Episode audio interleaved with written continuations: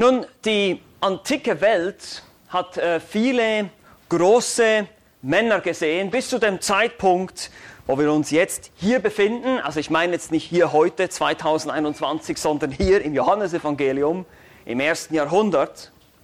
Die antike Welt hatte Alexander den Großen gesehen, den großen Eroberer, tiefe Denker wie Sokrates, mächtige Kaiser wie Cäsar und sogar weise Männer wie Salomo. Aber der Größte unter diesen Menschen, der sollte noch kommen. Und ich spreche hier von einem Menschen. Ja, der Gottmensch wird angekündigt. Das haben wir schon gesehen in den ersten Kapiteln. Am Anfang war das Wort, das Wort war bei Gott, das Wort war Gott, es wurde Fleisch. Aber es sollte ein Mensch sollte dieses Wort ankündigen, ein Vorläufer, ein Bote sein. Und dieser menschliche Vorläufer war der seltsamste Kandidat, den man sich nur vorstellen kann. Seine Diät unkonventionell, Heuschrecken und wilder Honig. Seine Kleidung absolut unkonventionell, Kamelhaare. Sein Ort, sein Wohnort, die Einöde, die Wüste. Das wäre also nicht so der perfekte Single-Kandidat für Christen. Ja? Er lebte da. Er war ein seltsamer Kauz, auch in den Augen der Juden. Dennoch war er der letzte seiner Art, der alttestamentlichen Propheten. Und er hatte diese besondere Aufgabe. Er sollte der Vorläufer sein, der Vorbote von dem einen wahren Gottmenschen. Das ewige Wort, das in die Welt kommt, das Licht und Leben bringt, wie wir es letztes Mal schon betrachtet haben. Johannes der Täufer. Er ist der erste menschliche Zeuge, der hier sozusagen in den Zeugenstand gerufen wird. Ihr könnt euch erinnern, Johannes der Apostel, nicht zu verwechseln mit Johannes dem Täufer, Johannes der Apostel will uns das Wort Gottes, das Mensch wurde, diese Selbstoffenbarung Gottes vorstellen. Denn beginnt er in diesem Prolog hier. Am Anfang war das Wort, das Wort war bei Gott, das Wort wurde Fleisch. Und nun ruft er die ersten Zeugen auf, die ebenfalls bezeugen und zeigen, wer Jesus Christus wirklich ist. Und hier kommt niemand geringerer als Johannes der Täufer und sein Zeugnis. Wir kommen zu diesem Abschnitt heute, nachdem Johannes der Apostel selber eine Einleitung gegeben hat, gezeigt hat, dieses Wort, Christus selber ist Gott, er ist ewig, er kommt in die Welt, er erleuchtet jeden Menschen, er offenbart sich in einer perfekten, in einer vollkommenen Art und Weise, indem er Mensch wird. Und so lesen wir jetzt dieses erste Zeugnis von Johannes dem Täufer in Johannes Kapitel 1, wenn ihr nicht schon aufgeschlagen habt, die Verse 15 bis 36. Hier heißt es, Johannes legte Zeugnis ab von ihm, rief und sprach, dieser war es, von dem ich sagte, der nach mir kommt, ist vor mir gewesen, denn er war eher als ich. Und aus seiner Fülle haben wir alle empfangen Gnade um Gnade. Denn das Gesetz wurde durch Mose gegeben, die Gnade und Wahrheit ist durch Jesus Christus geworden. Niemand hat Gott je gesehen. Der eingeborene Sohn, der im Schoß des Vaters ist, der hat Aufschluss über ihn gegeben. Und dies ist das Zeugnis des Johannes, als die Juden von Jerusalem Priester und Leviten sandten, um ihn zu fragen, wer bist du? Und er bekannte es und leugnete nicht, sondern bekannte, ich bin nicht der Christus. Und sie fragten ihn, was denn? Bist du Elia? Und er sprach, ich bin's nicht. Bist du der Prophet? Und er antwortete, nein. Nun sprachen sie zu ihm, wer bist du denn, damit wir denen Antwort geben, die uns gesandt haben? Was sagst du über dich selbst?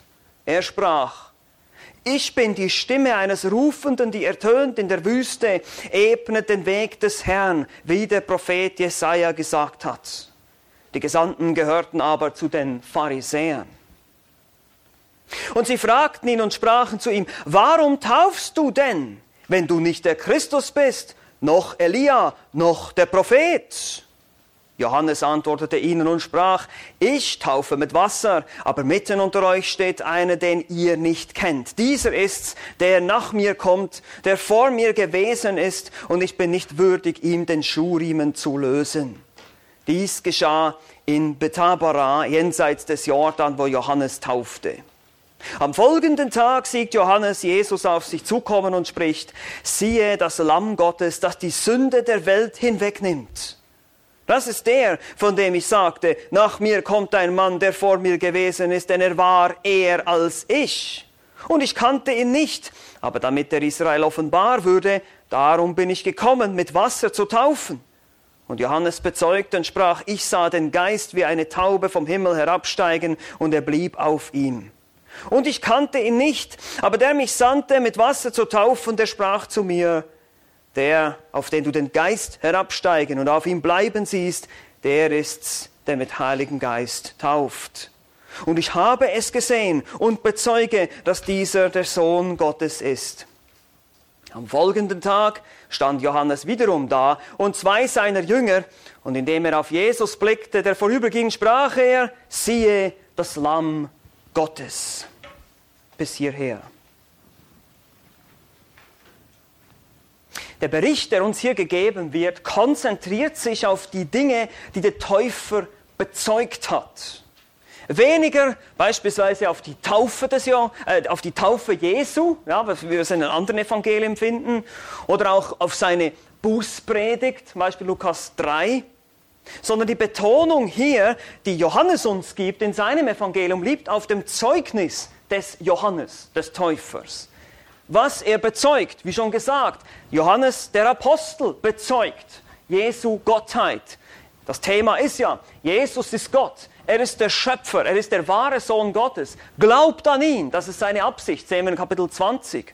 Und deshalb ist es auch hier selektiv Aussagen, ausgewählte Aussagen von Johannes dem Täufer aneinandergereiht. Ihr seht auch teilweise in dem Bericht heißt es, am folgenden Tag hat er gesagt. Und dann nochmal am folgenden Tag. Also es war nicht alles am selben Tag, zur selben Stunde, sondern es ist ausgewähltes Material, das Johannes der Apostel hier zusammenstellt, Zeugnisse Johannes des Täufers über den ewigen Logos, über dieses ewige Wort, das Fleisch wurde.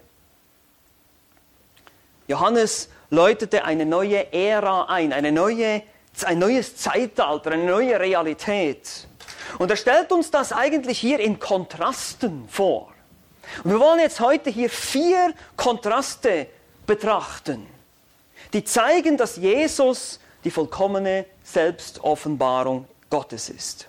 Also viermal ein Kontrast.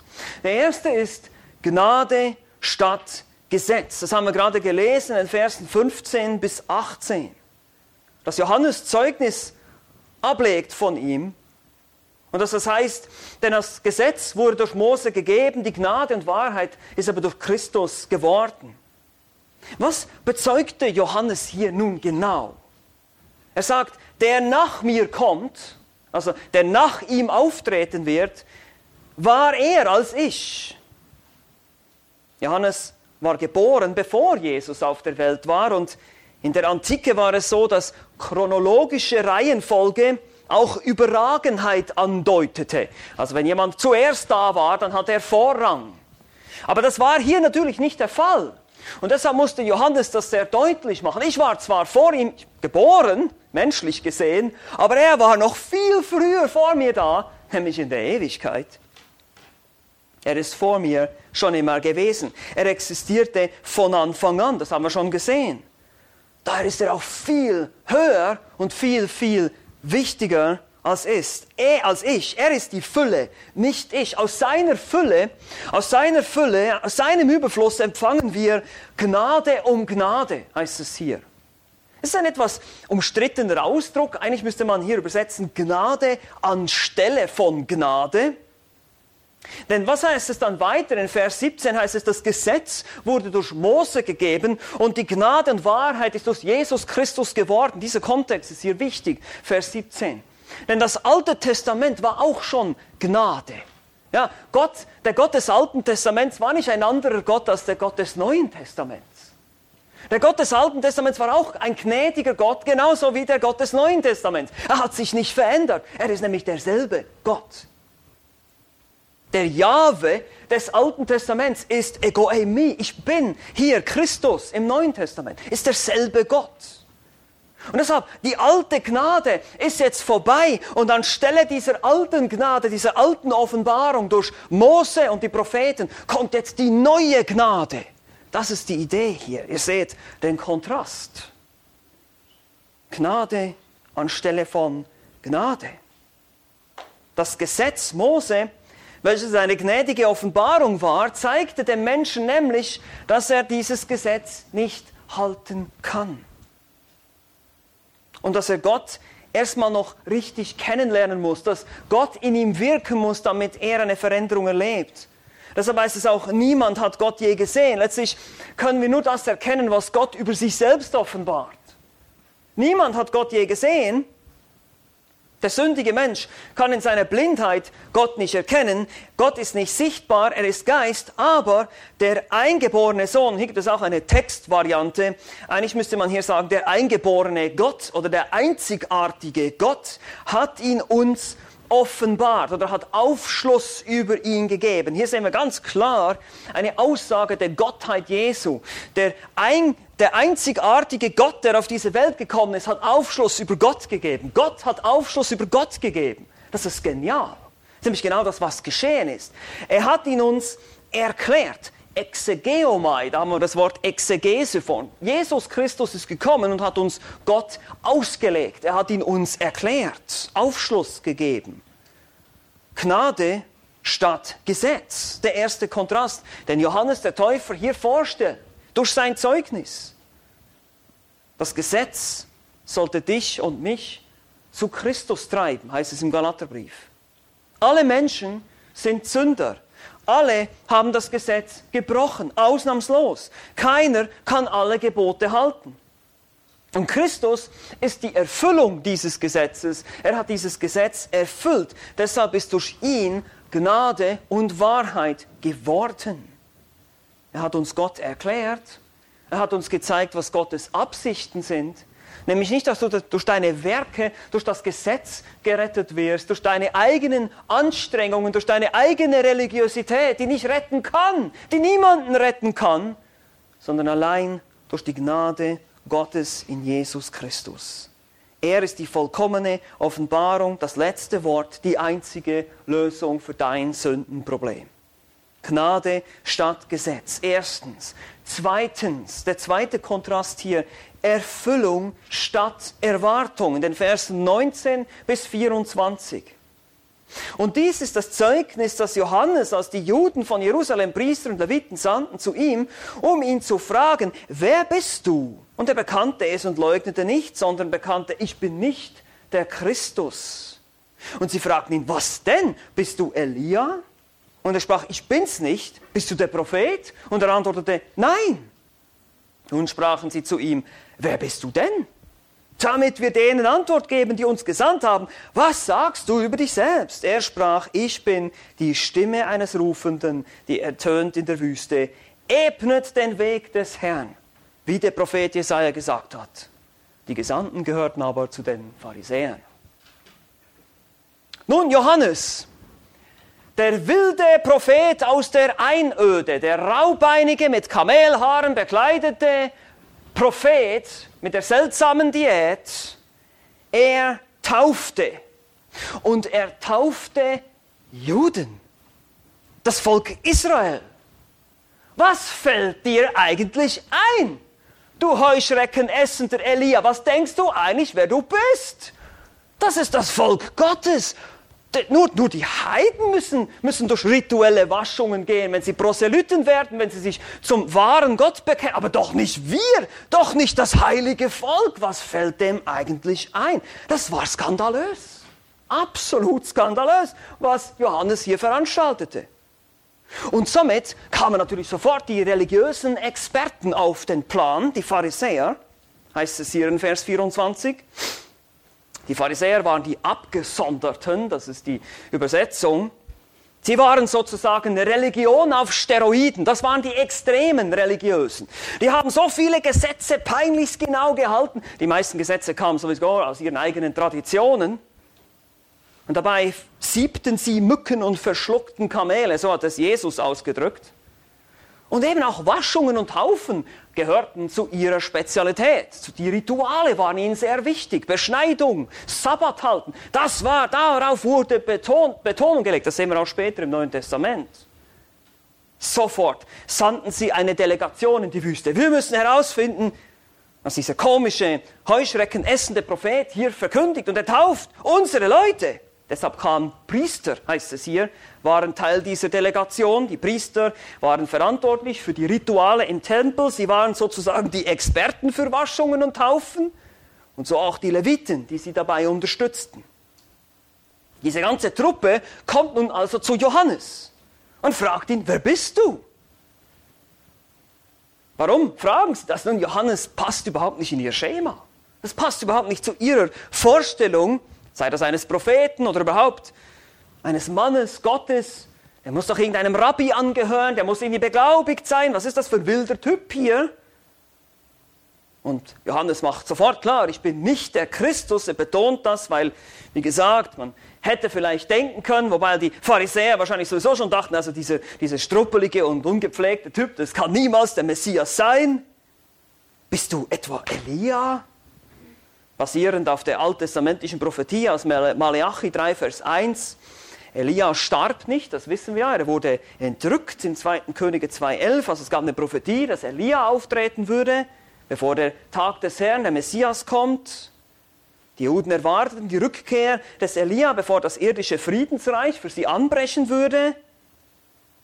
Und ja, Johannes war tatsächlich ein Elia-ähnlicher Prophet, aber er würde nicht der Elia sein, den die Juden erwarteten, weil die Juden nämlich ihren Messias abgelehnt haben, würde diese Prophetie noch ausstehen für die Zukunft. Und deshalb ist die Antwort, nö, nein, ich bin nicht Elia, nicht für euch. Oder vielleicht bist du der Prophet. Eine Prophezeiung aus 5. Mose 18, Vers 15, die sich auch auf den Messias bezieht. Sagt, nein, auch nicht. Nun war die Verzweiflung komplett. wer, wer um alles in der Welt bist du denn? Und vor allem, warum tust du hier, was du tust? Die Antwort in Vers 23, ich bin die Stimme eines Rufenden, die ertönt in der Wüste, ebnet den Weg des Herrn, wie der Prophet Jesaja gesagt hat, die Erfüllung der alttestamentlichen Prophetie aus Jesaja 40, Vers 3. Also ganz so falsch lagen sie nicht mit ihrer Elia- und Prophetenvermutung, aber dennoch eben falsch. Wir müssen verstehen, wenn damals irgendein hohes Tier zu Besuch kam, irgendein hoher Politiker, ein König oder ein Feldherr, dann mussten die Wege freigeräumt werden, alles musste irgendwie bereit gemacht werden, dass der hier mit seinem Pomp und Circumstance da einmarschieren äh, konnte. Und so, eine, so ein Bild verwendet Johannes hier ebnet den Weg, macht bereit. Er spricht natürlich auch von den Herzen der Menschen. Deshalb hat er sie getauft mit einer Taufe der Buße. Es ist noch nicht dieselbe Taufe wie die, die Taufe auf Christus, das finden wir dann später raus in der Apostelgeschichte. Aber hier ging es darum, dass das Volk Israel erstmal sich identifizieren sollte mit seinem Lebensstil als Ungläubige. Sie waren abgefahren, sie waren geistlich im Niedergang. Sie lebten nicht so, wie Gottes Volk eigentlich hätte leben sollen. Johannes bereitet sich hier vor auf die Erfüllung ihrer Erwartung. Deshalb Erfüllung statt Erwartung. Nun, leider taten sie es nicht. Sie taten nicht Buße. Sie glaubten dann später nicht an den Messias und der Tempel wurde zerstört. Das lesen wir dann auch später oder hören wir davon. Und heute gilt derselbe Aufruf an uns. Erfüllung statt Erwartung. Wo suchst du?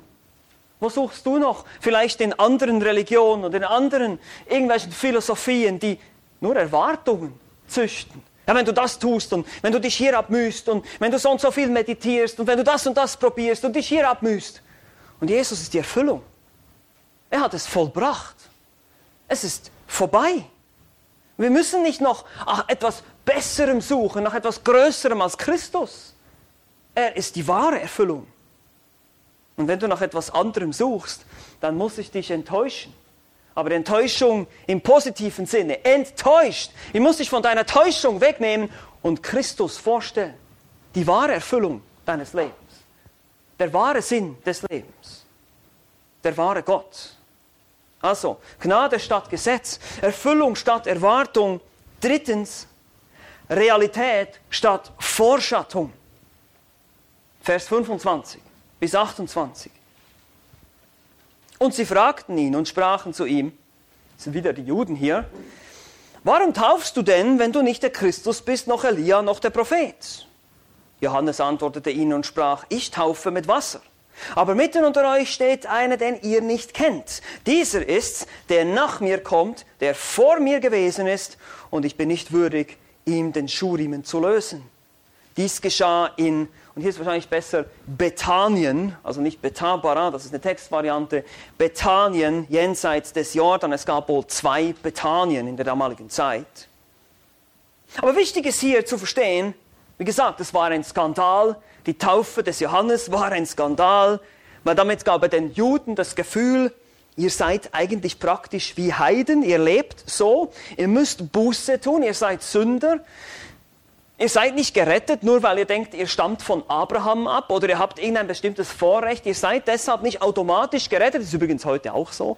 Ja, nur weil du Teil einer Gemeinde bist oder in einer Denomination oder in irgendeine Kirche gehst, bist du deswegen noch lange nicht gerettet. Genau dasselbe Illusion hatten diese Leute damals auch wie heute.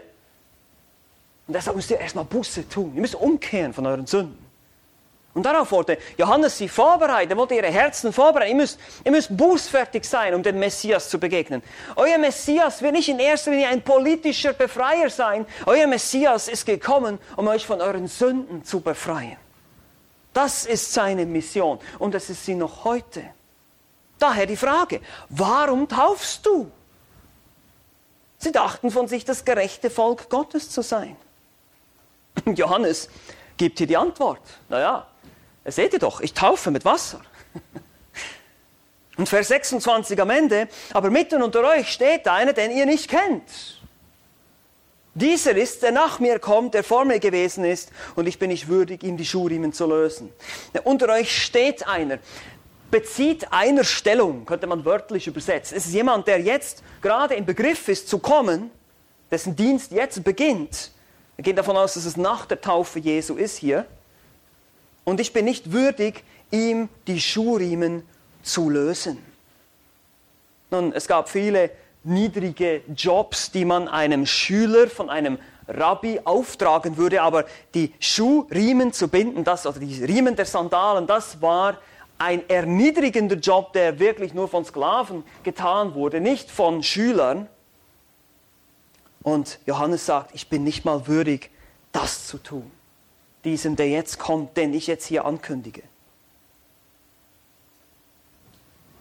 Was für eine Demut hatte Johannes. Er wusste ganz genau, dass er nur ein Mensch ist. Er war nur ein menschliches Werkzeug, ein Zeuge, einer von vielen. Und doch war er, hatte er eine ganz wichtige Schlüsselposition in der Heilsgeschichte. Er kündigte eine neue Realität an. Realität statt Vorschattung. Ja, das Alte Testament, alles was wir lesen im Alten Testament ist Vorbereitung, Vorschattung, Illustration. Kommt dann gleich noch dazu. Wir haben ja über das Lamm Gottes auch noch in der, in der Schriftlesung bereits gehört vom Passalam. Diese Realität, die kam jetzt. Und die Vorschattung war dabei zu verschwinden. Der alte Bund würde zu Ende sein. Jesus würde einen neuen Bund aufrichten. Warum taufst du? Wer hat dir das Recht gegeben, Juden zu taufen? Nun, Gott selbst hat es getan.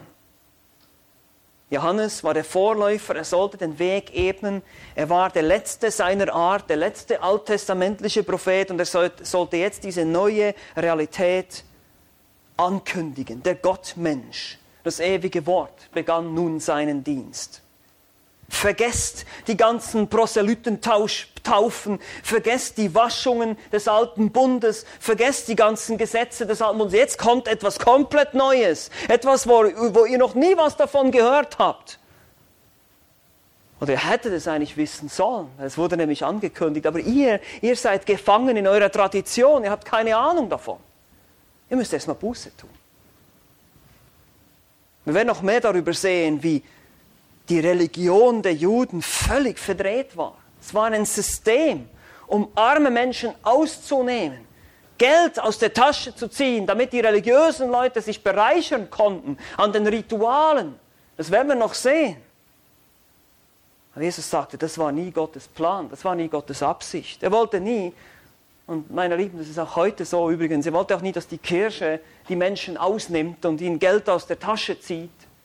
Dafür ist die Gemeinde Jesu Christi nicht da. Diese alte, dieses alte System, das wird vergehen und es ist eine neue Realität, die jetzt anbricht. Es gibt jetzt kein Gesetz Mose mehr, sondern es gibt ein neues Gesetz, das Gesetz der Liebe, das Gesetz Christi, ein neuer Bund. Keine Opfer, sondern ein einmaliges Opfer. Keine Priester, sondern ein einmaliger, ein heiliger hoher Priester und, und, und. Kein Tempel, sondern ein unsichtbarer, ein geistlicher Tempel. Diese neue Dimension. Hast du das bereits verstanden heute? Oder bist du auch noch jemand, der im alten Bund lebt, der versucht, Gott zu gefallen durch Werke, Rituale, durch vielleicht maschinenartige Gebete, jeden Tag dieselbe Gebetsmühle. Ich muss ja, ich muss ja, damit ich Gott gefallen kann, ich muss das tun, jenes tun, dieses tun. Dann bist du immer noch wie die Juden im alten Bund. Du versuchst, dich selber abzumühen, durch Werke gerecht zu sein. Dann bist du religiös, aber nicht wiedergeboren. Wir müssen verstehen, Christus bringt eine völlig neue Realität und er stellt alles auf den Kopf. All unsere religiösen Empfindungen stellt er auf den Kopf. Und das werden wir auch noch sehen. Auch hier im Johannesevangelium. Er stellt die ganze Kultur, die ganzen Erwartungen, die ganze Tradition, er stellt alles auf den Kopf. Und das ist genau das, was wir heute auch brauchen. Und wir sind auch teilweise gefangen in einer religiösen Kultur, in einer christlichen Kultur, in einem Kirchentum, in einem Kirchengängertum. Wir müssen davon wieder rauskommen, wegkommen. Vier Kontraste. Gnade statt Gesetz. Zweitens Erfüllung statt Erwartung. Drittens Realität statt Vorschattung. Viertens Opferlamm statt Opfersystem. Vers 29 bis 36. Am folgenden Tag sieht Johannes Jesus auf sich zukommen und spricht, siehe, das Lamm Gottes, das die Sünde der Welt hinwegnimmt. Das ist der, von dem ich sagte, nach mir kommt ein Mann, der vor mir gewesen ist, denn er war eher als ich. Und ich kannte ihn nicht, aber damit er Israel offenbar wurde, darum bin ich gekommen, mit Wasser zu taufen. Und Johannes bezeugte und sprach, ich sah den Geist wie eine Taube vom Himmel herabsteigen, und er blieb auf ihm. Und ich kannte ihn nicht. Aber der mich sandte, mit Wasser zu taufen, der sprach zu mir, der, auf den du den Geist herabsteigen und auf ihm bleiben siehst, der ist's, der mit Heiligen Geist tauft. Und ich habe es gesehen und bezeuge, dass dieser der Sohn Gottes ist. Am folgenden Tag stand Johannes wiederum da und zwei seiner Jünger.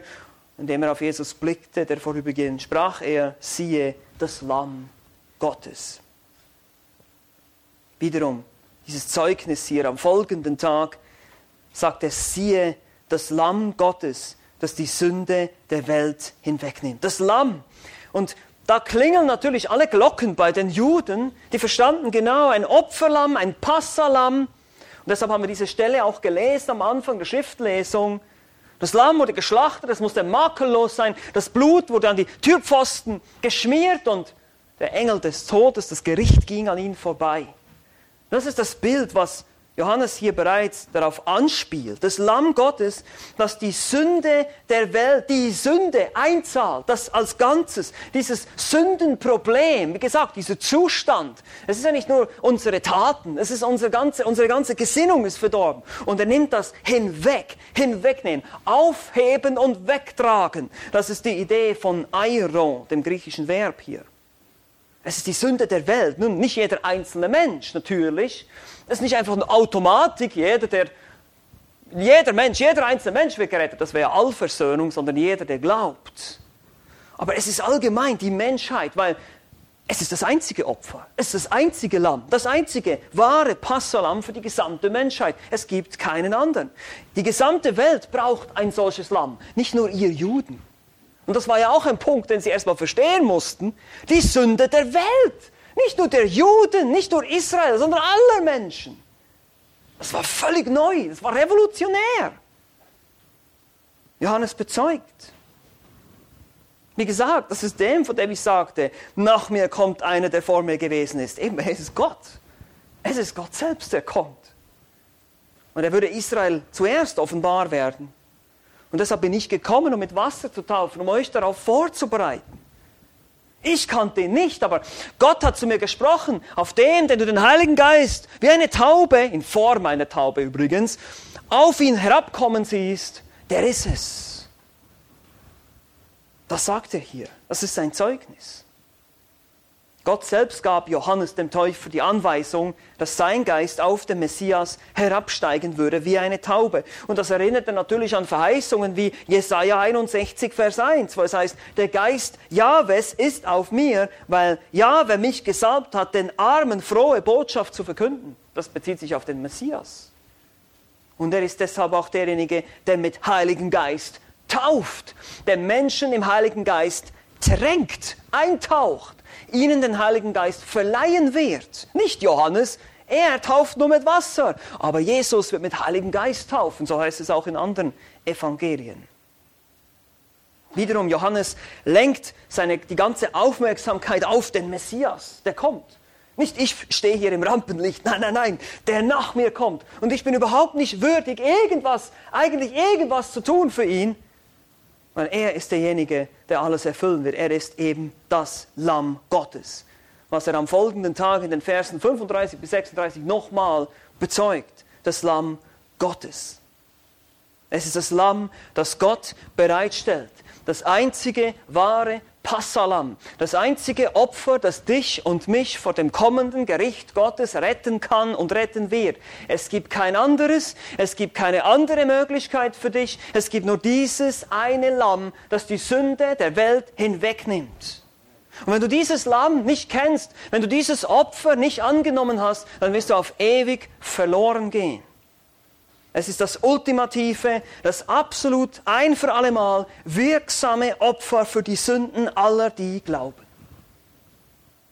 Und so hat Johannes, der Apostel hier, durch die Aussagen, durch die Zeugnisse Johannes des Täufers bereits das Evangelium sehr deutlich uns vor Augen gemalt, mit diesen vier Kontrasten.